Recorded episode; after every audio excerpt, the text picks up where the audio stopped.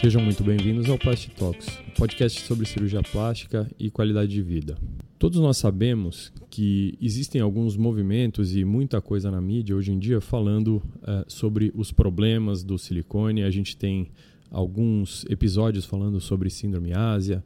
Uh, a gente sabe que a gente pode ter várias ocorrências com isso, como contratura capsular, dor, enrijecimento da, da mama e, e também a ocorrência dos linfomas e doenças autoimunes.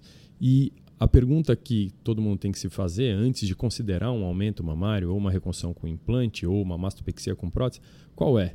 É justamente se existe alguma coisa que a gente possa fazer para diminuir o risco dessas coisas acontecerem. E acontece que a gente tem algumas coisas para fazer, então hoje nós vamos falar um pouco sobre os 14 pontos. Então hoje a gente vai falar um pouco sobre os 14 pontos, que foram são 14 passos que a gente pode fazer para diminuir a ocorrência de complicações quando a gente usa próteses de mama. Então, por que seria importante fazer todas essas medidas para diminuir a contaminação bacteriana?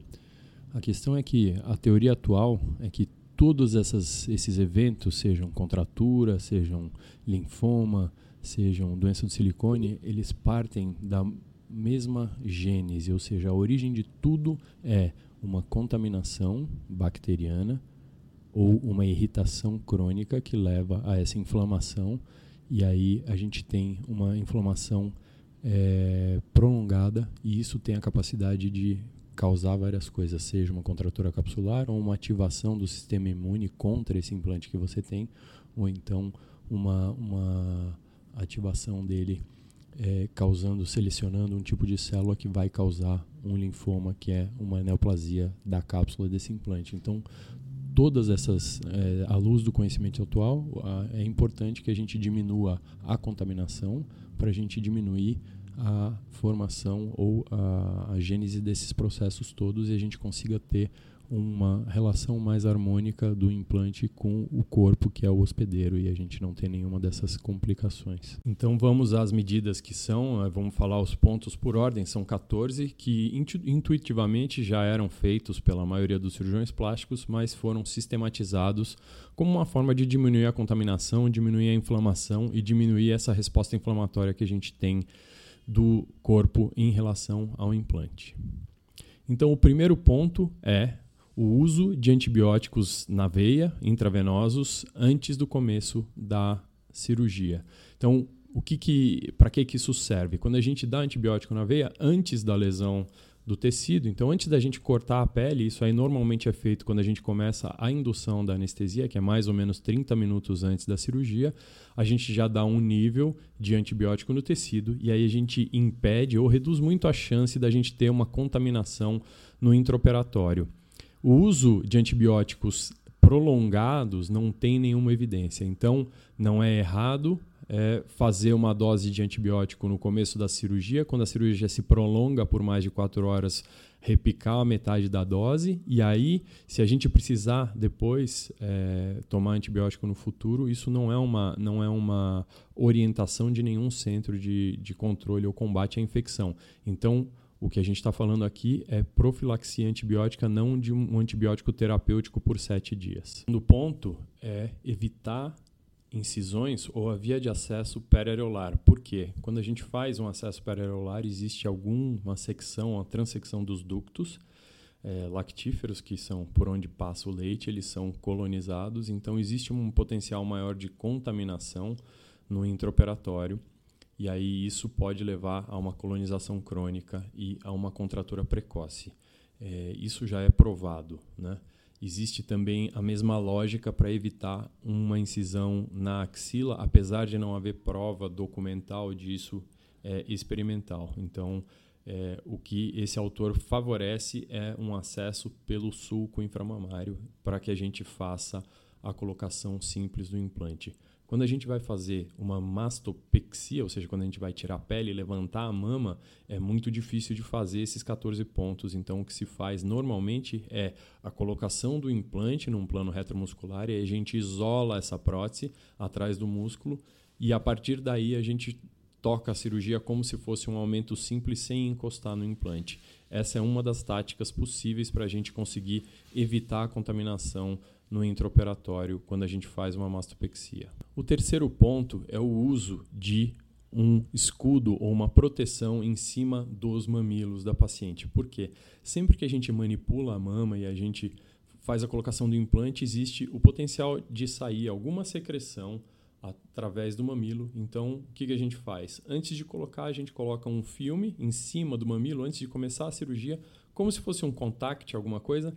Né? Isso é estéreo e aí isso impede que qualquer é, fluido, qualquer líquido saia do mamilo e contamine o campo, é, que o campo operatório que a gente está usando para fazer a colocação do implante. O quarto ponto se refere a uma dissecção atraumática. O que, que significa isso? A gente tem que fazer o descolamento de uma maneira gentil, não bruta, porque quanto mais trauma a gente tem, mais a gente machuca os tecidos, sejam os tecidos eh, da mama, do músculo, todos os tecidos que envolvem o implante, e isso né? Tecido machucado é um lugar que, bactéria, que, as bactérias adoram. Então, a ideia é que a gente faça uma dissecção o mais é, cuidadosamente possível sem traumatizar os tecidos. O quinto ponto é o que muitos chamam de hemostasia prospectiva. O que, que significa isso? A gente não pode ter nenhum sangramento em volta do implante. Então, a gente, durante a cirurgia, qualquer microvaso que a gente encontra, a gente faz a cauterização antes de sangrar, certo? E aí a gente tem um campo operatório absolutamente é, limpo e sem nenhum sangue. O sexto ponto é evitar ao máximo cortar tecido mamário. Então, o que, que significa isso? Quando a gente está fazendo um aumento simples, é não colocar esse implante no plano subglandular. A gente teria que colocar esse plano ou, no, ou esse implante no plano subfacial, ou seja, abaixo da fáscia ou abaixo do músculo, ou num dual plane, que é é, abaixo do músculo peitoral para que a gente não tenha contato desse implante com o tecido mamário, diminuindo então a chance de contaminação.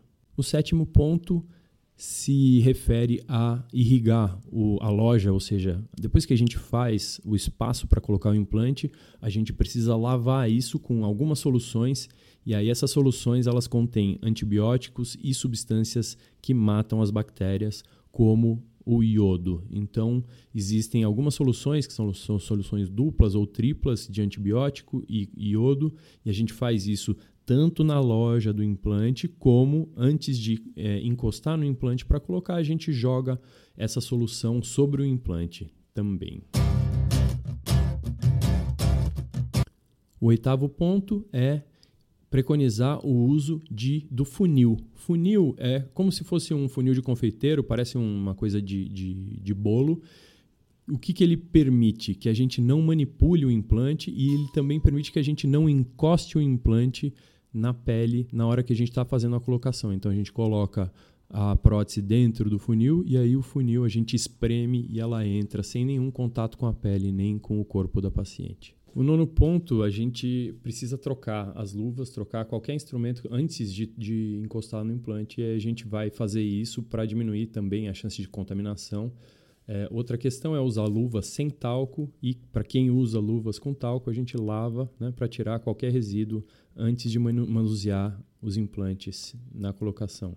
O décimo ponto é minimizar o tempo que você tem entre a abertura do implante e a colocação no corpo da paciente. Né? Tudo para a gente evitar as bactérias de grudarem na superfície do implante. Então, outra coisa que a gente faz, como eu falei anteriormente, é lavar esse implante para diminuir as cargas elétricas. Né? A gente tem sempre uma energia estática na superfície do implante que atrai as bactérias. Então, antes de abrir, a gente joga a mesma solução que a gente usa para lavar o, a loja e aí a gente joga esse implante dentro do funil e do funil para dentro da paciente sem nenhum contato. O décimo primeiro ponto é minimizar as retiradas e recolocações do implante. Então, para pacientes que são muito assimétricas, que a gente tem muita dificuldade, o ideal é fazer isso com um molde, o uso do molde, e só então fazer a troca pelo implante. Né? Então, com a experiência vem a necessidade cada vez menor da gente ficar tocando no implante depois que ele entrou no corpo da paciente e ficar reposicionando ele. Então, isso é uma coisa que vem com a prática.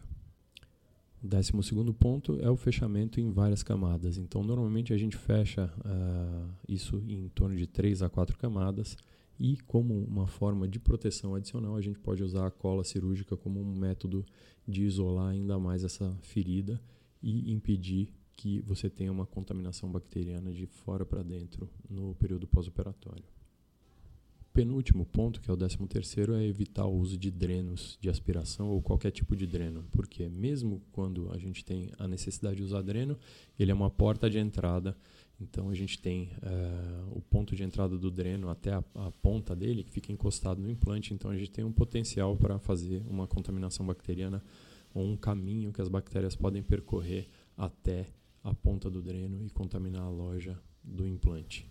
Existem alguns estudos experimentais que mostram que depois de duas horas que a gente tem um dreno, a gente já consegue isolar bactérias na ponta dele.